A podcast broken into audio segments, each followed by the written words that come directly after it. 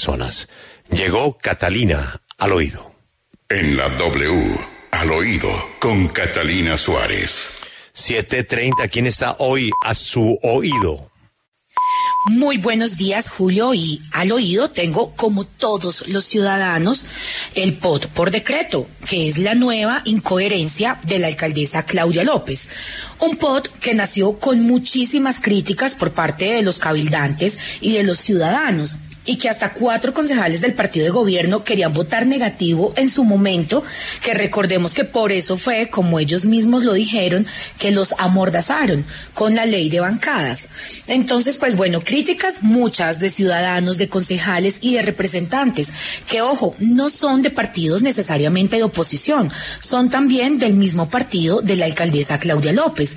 Por eso hoy acá en el oído tenemos eh, lo que cree la representante Catherine Miranda de este pod que salió por decreto. Escuchemos lo que nos dijo. Yo lamento profundamente la decisión que tomó Claudia López de sacar el POT por decreto.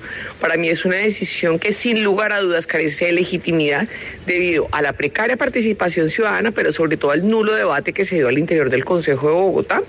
Tanto el Consejo como la Administración Distrital tenían la posibilidad de sacar el POT el próximo año, pero con una garantía reales de deliberación de los partidos políticos, pero sobre todo con la ciudadanía. Lo que dice la representante es cierto, cosas que hemos denunciado desde este espacio.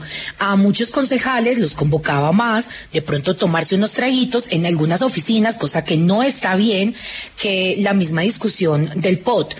Pero hoy las píldoras de la memoria son para la alcaldesa Claudia López, que olvidó muchas cosas importantes y no lo recordó en la entrevista que dio hace unos minutos. Miren, lo primero, el proyecto entró tarde al Consejo, lo que se hizo que pues también se cruzara con el debate del presupuesto que también salió por decreto.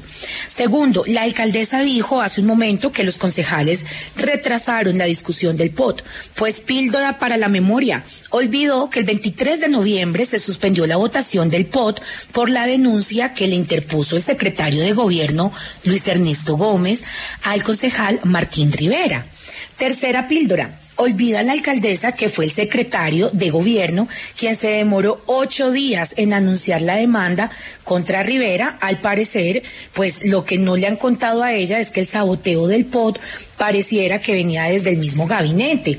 Cuarta, olvida la alcaldesa que los concejales están para hacer un equilibrio democrático a decisiones del distrito. El que haya un decreto de POT, pues tiene que tenía tantos reparos, un POT que no se socializó suficiente con la ciudadanía, no profundiza la democracia deliberativa. Por favor, alguien que se lo recuerde. Y la última es que planea una actuación estratégica para construir cerca de 20 mil viviendas en la zona de la Sevillana, la cual registra la peor calidad del aire en Bogotá. Entonces, pues cierro con el fragmento de una canción que luego de la entrevista de la alcaldesa tengo en mi mente.